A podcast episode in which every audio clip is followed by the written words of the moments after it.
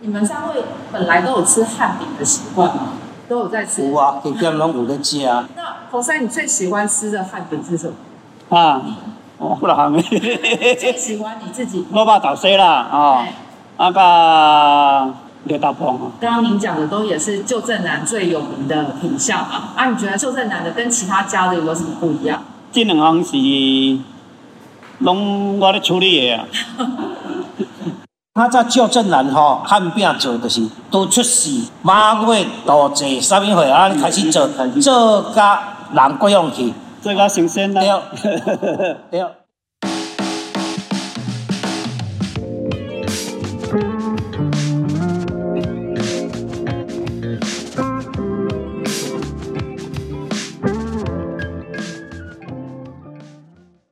欢迎收听 Verse 的声音杂志 V Voice。说到汉饼，通常想到的是结婚才出现的中式大饼吗？事实上，汉饼的主场可不仅如此。从小孩出生满周岁的安菇柜，到中秋节家家户户爱吃的月饼、绿豆椪，汉饼可以说与我们的生命历程以及岁时节庆紧密相关。今天这集 V Voice，我们将重现杂志主编文晶南下高雄采访旧镇南的声音记录，还原三位师傅及两位第五代接班人的受访内容，让你透过声音认识这个既创新又满载厚礼数情谊的汉饼品牌。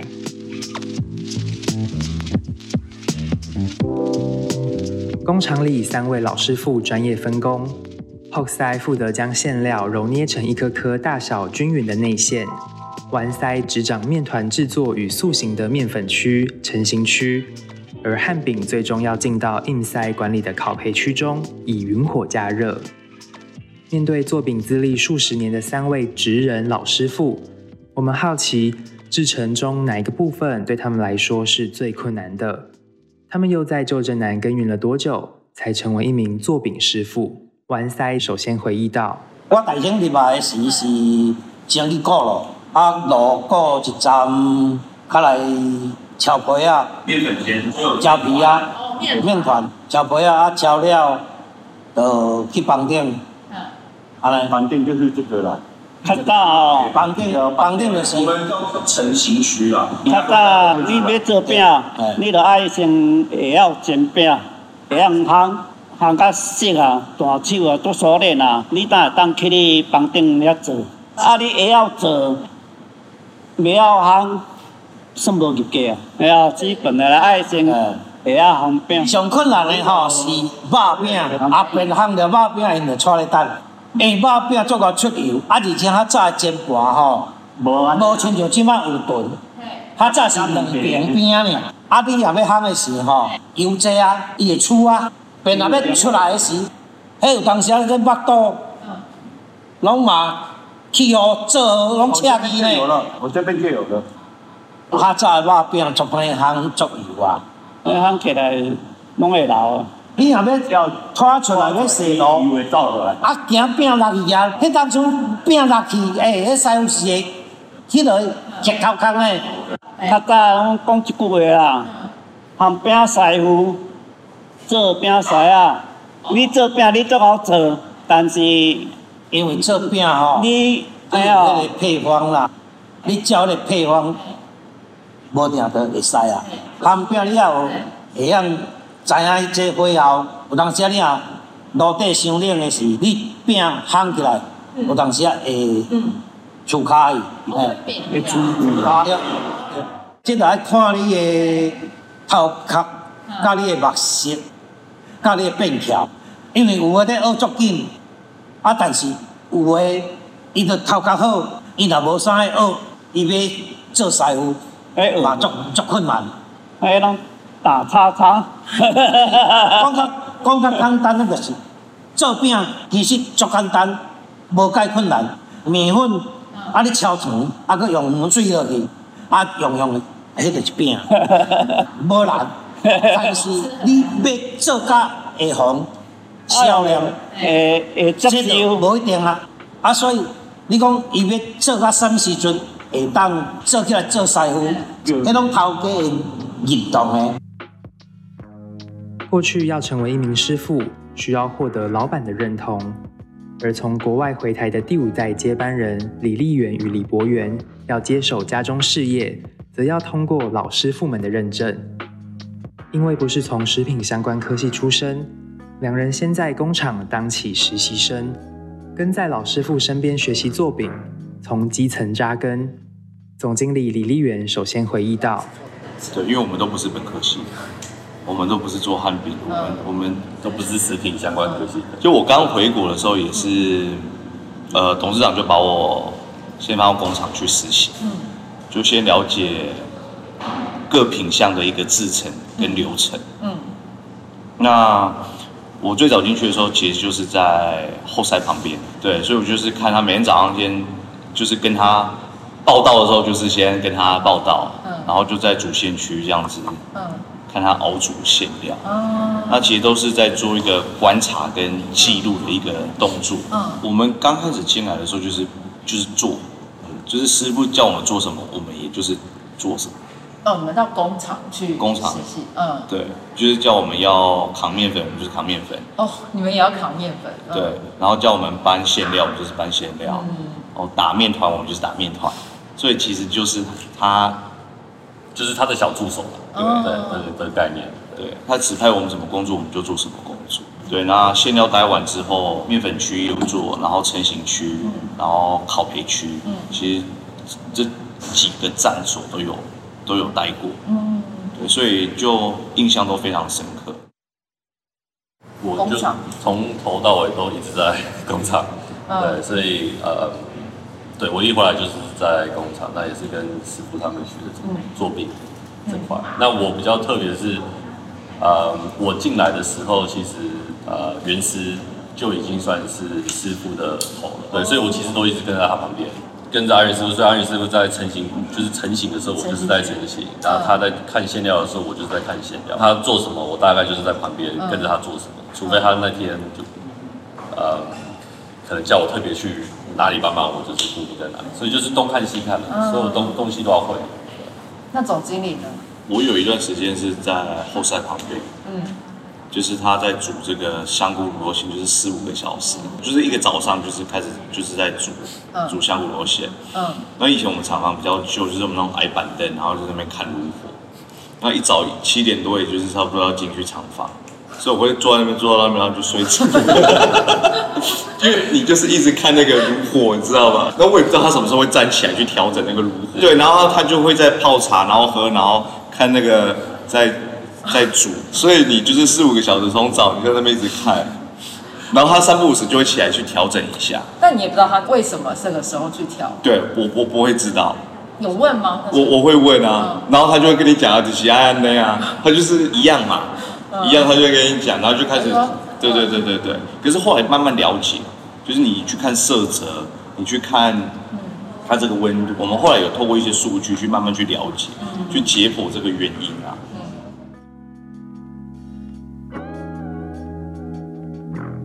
其实我觉得两位师傅他们蛮愿意分享，对我觉得这个是我们蛮幸运的一个地方是。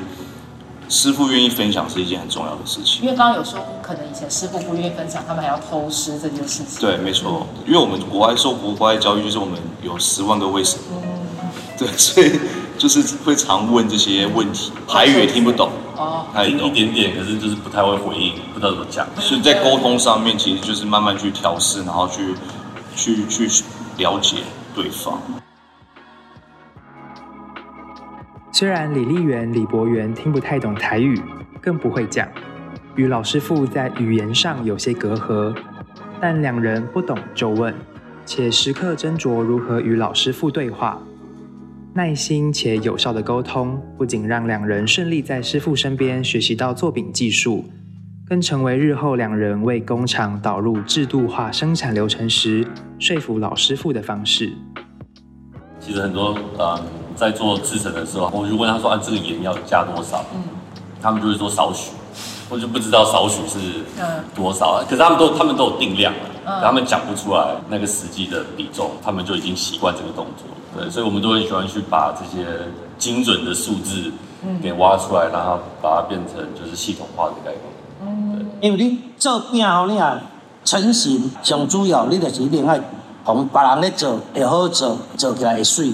哦。你爱有即个诶想法。嗯嗯。啊，因为有当时啊咧炒诶时吼，咱拢啊凭迄个经验，因为这面粉吼，有当时啊吼无一定伊诶吸水量甲迄个是无一定诶。你有当时啊，你啊软加卡一粒落去，规个就软个个啊。阮诶绿豆饭是比别人较有特色，因为阮诶绿豆饭咧食甲别人诶气味无共。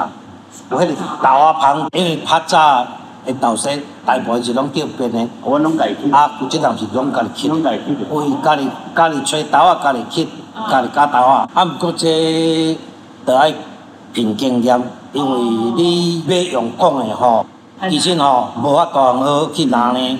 嗯。你讲的较袂清楚啦，直接咧接触的吼，较会清楚。上主要你就是爱有迄个经验，煮诶火候。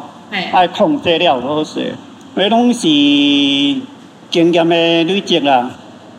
啊，迄着爱家己摸索，啊，伊着甲你讲，哦，豆啊安怎吹，安尼尔，其他伊拢无甲你讲。啊啊啊，爱爱靠家己迄个摸索啊累积。说豆啊，爱甲吹、甲硬、煮，拢爱咱家己去调整。对，工厂其实数字非常多。嗯。那。你要去看工单，然后你要换算，像我们现在有系统了。以前他们都讲台斤，一台斤多少？所以师傅在跟你讲几斤几斤的时候，你头脑要马上乘以六百除以六百乘以一千，就是这样。就是你要一直去有这样子去转换。对。所以你你的在现场的反应其实要很快的。嗯。他在跟你讲几斤的时候，你你拿到磅秤称的时候，你要知道要称多少。然后他们也喜欢用一台斤，然后另外一个是一两。对，三十七点五克嘛，所以这个就是要一直做 脑中的换换算。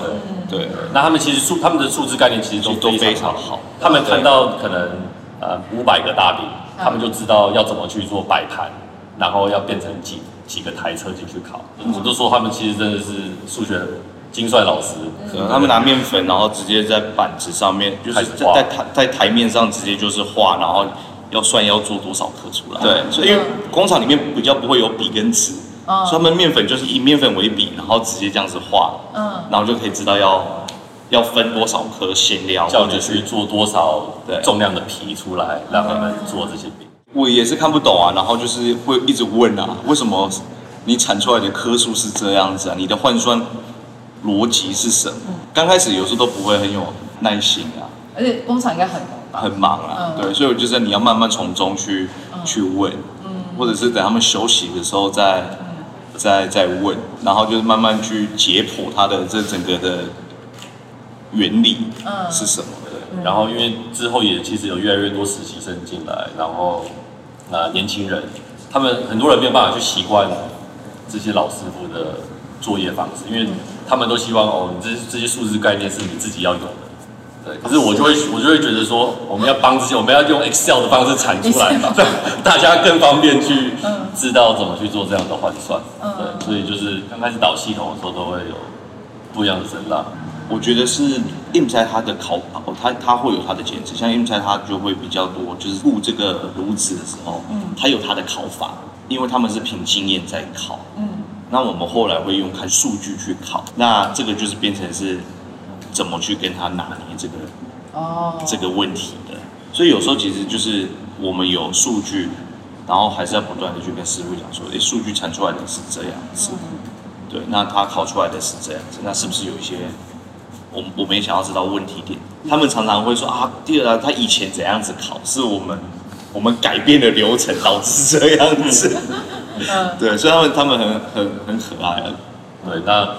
呃，倒上去之后，其实他们也慢慢习惯了。嗯嗯。那比如说，呃，原师好了，他其实我们以前一开始回来的时候也不懂什么 ISO 这些标准作业流程。可是你慢慢的去跟他一直做沟通，然后分享，他其实到最后面，他讲出来的东西其实也都是跟 ISO 相关的这些作业标准。他他其实会越来越有感，然后他也会慢慢的去认同我们在做的这些事情。其实这个整个过程都是一个沟通跟磨合啦，因为以前我们在前店后厂的时候，他们是就是可能今天穿 T 恤进来，然后围裙戴着，也不需要头套，也不需要手套，他就是就是开始上工啦，他就开始做了。可是我们考量到客户，我们考量到食品安全，所以你慢慢变成标准厂房之后，你会增加蛮多的程序。那这个其实要他们慢慢去呃去习惯，然后让他知道说后面的用意是什么。嗯。那其实后面用意很简单，就是为了消费者。嗯。对，因为以前就在你的知名度还没有到全台的时候，就是只有地方性。那以前我们卖的单价，这些消费者要求不会到那么高。嗯。可是当你有品牌知名度，你要做到一定的规格的时候，消费者对你的要求会越来越高。嗯。就是我们喜饼原本就是刚刚看到的这种比较大大饼的，或者是八两的，然后我们有做到就是比较小颗的，甚至一口酥的，所以这个就落差很大。然后你的功法全部都不一样。嗯。对，制成的全部都也都不一样。嗯。从产品变这么大颗变小颗，嗯，对于师傅他们来说，因为他们每如果注意，他们每个人手都很大，哦，对，所以你要去做，你要去包越小颗的饼，嗯，其实对于手这么大的人越不好操作，嗯，对，跟他合应，那为了要应和就是我们整个消费市场等等模式在做很多改变，所以他们也要慢慢的去挑战，从包这么大的饼。嗯。变包这么小颗的饼，嗯，对，那这个其实就是跟沟通，因为对于他们来说很难操作，所以这个就是对他们来说，他们他们做了三四十年、四五十年，他们习惯。我们突然进来叫他们去做这么多改变，包含建立标准厂房、制程等等这些，其实就是跳出他们的舒适圈。所以他们也，我觉得这个这种职人文化，其实他们真的非常有。嗯，所以他们。有他们的坚持，哦，这个坚持其实你有时候要去因应时代去打破的时候，真的需要花很多时间去沟通的，然后去去去说服的，然后去打破他们的的框架。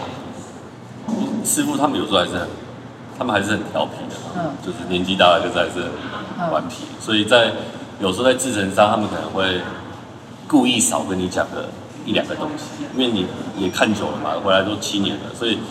你会慢慢看出一些问题点，那你就会去回应说啊，只要把 A 换成 B，或是改什么什么，其实就可以做这样子一个调整。他们其实也都知道我们懂，他们希望我们再去跟他说一次，他们也喜欢做这样子的沟通。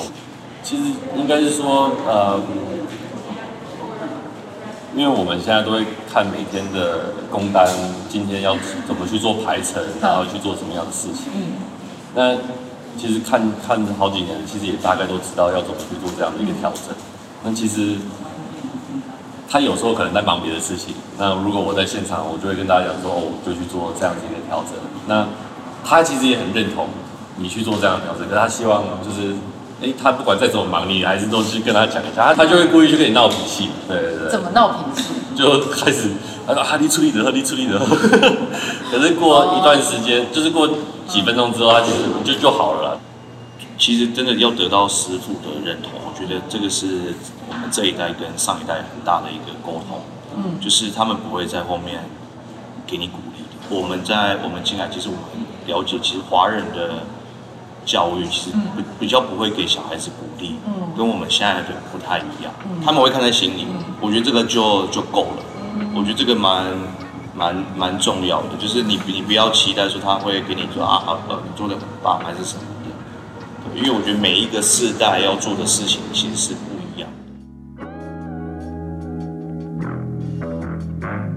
老师傅贯彻职人精神，管理层重视客人需求，加上第五代接班人与师傅间的相互敬重，让一颗颗汉饼。承载着满满旧正男重视勤奋与礼节的厚礼数精神，这精神不止在企业内实践，也延绵了汉饼文化的意义。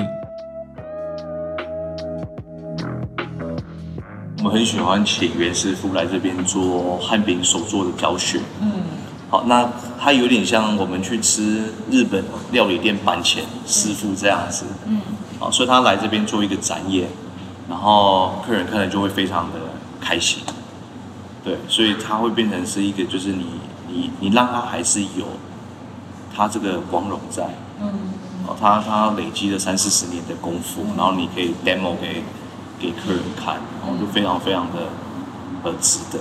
他没有因为退休，我们就叫他回家，然后他他还是来这边可以可以跟大家分享汉饼这个精神。嗯，对，然后他的制成，他一生的功夫，我们要去传承的是公司的文化。就是救正男的精神。对，救正男精神是什么？我觉得是他们的这种使命感很重哦，他们的使命感，嗯，对他们，他们尤其是你在过年过节，你看到他们怎么去把这些饼，嗯，把它做出来，嗯，然后要去去让我们去交货，嗯，我觉得这个使命感跟他们的那种坚持，嗯，把产品做出来，嗯，的那种感觉还蛮蛮强的。就是你，你比较少在现在的晚辈或同一同代的，就是你可以看现在现在年轻人看到这样子这种为为企业打拼的这种使命感。啊，我们这两年其实因为 COVID nineteen 的关系，呃，产量的，就是预估量很难去预估，因为不知道什么时候又会三级警戒，消费者没办法出来买，所以我们我们在预估量会蛮保守的。嗯，可是又会碰到就是。呃，报复性消费，所以又要又要赶出来，货又要赶出来。我们晚辈当然是用撒娇的方式，就是我觉我觉得这个就是我们都是要拍拖啊，怎么办？怎么办？怎么办？就是一直问他怎么办。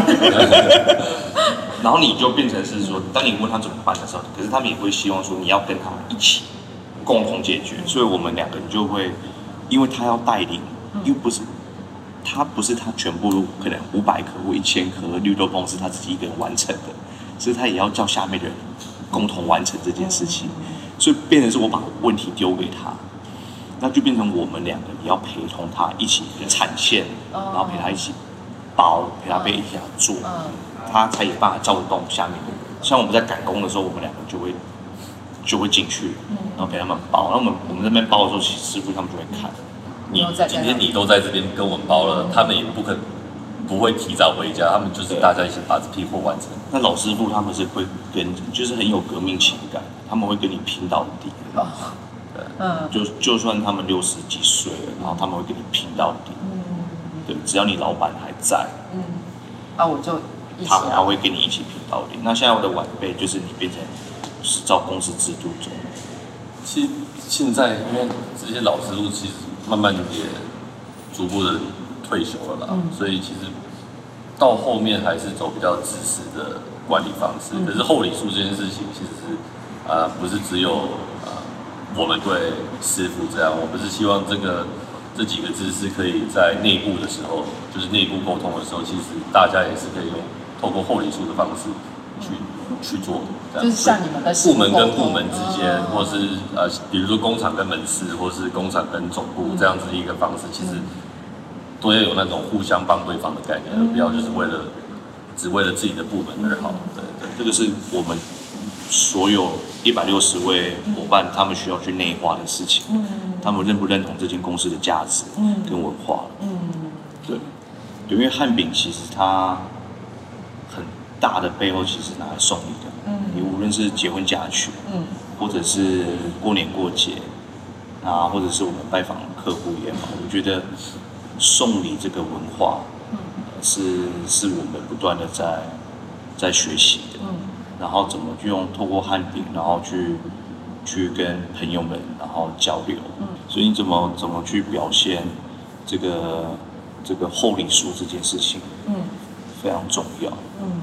对，那也是我觉得我们台湾人非常很可爱的文化。嗯，那我就一直在思考这件事情：，你为什么为什么汉饼在我们这个 Y Y 时代会没落？哈，是因为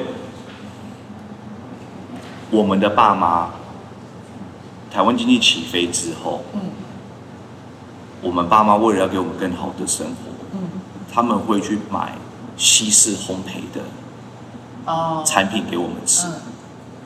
好像蛋糕、饼干这类的甜点。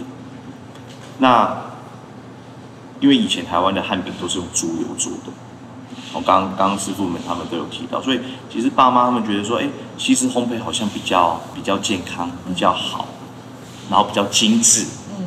哦，因为台湾的的所得上来了嘛，台湾经济起飞之后所得上来了，然后所以爸妈就觉得说啊，你你买买这些东西，然后又是舶来品，嗯，哦，台湾解封一九八七年解封之后又是舶来品进来，觉得国外的东西比较好，嗯，所以爸妈就给我们这个印象说啊，好，国外的饼干这些东西都比较好。那我现在去问我儿子，他喜不喜欢吃凤梨酥，喜欢吃绿豆椪，他们很喜欢，因为我有给他们吃。我不会每天买日本的进口饼干给他吃，或者是西方的东西，因为这些东西已经变得很普遍。对，所以我觉得家庭是非常重要的一环，就是说，你给你小孩子什么，让他们会去了解这个文化。我中秋节要吃什么，过年要吃什么。对，所以你现在问我的小孩子，他们喜不喜欢绿豆椪，喜不喜欢汉饼？他们都会喜欢，然后我们朋友的小孩子，他们喜不喜欢？他们喜欢，因为你们都会送，我们都会送，嗯，然后他们也会来手做，他们也很喜欢，嗯，对，所以我觉得这个是一个文化的一个传承，嗯，的地方在这里，嗯，所以，所以我我觉得回过头来，就是公司的使命是，我们希望可以将汉民所承载的这个精神价值，然后传承跟这一代做一个分享，嗯。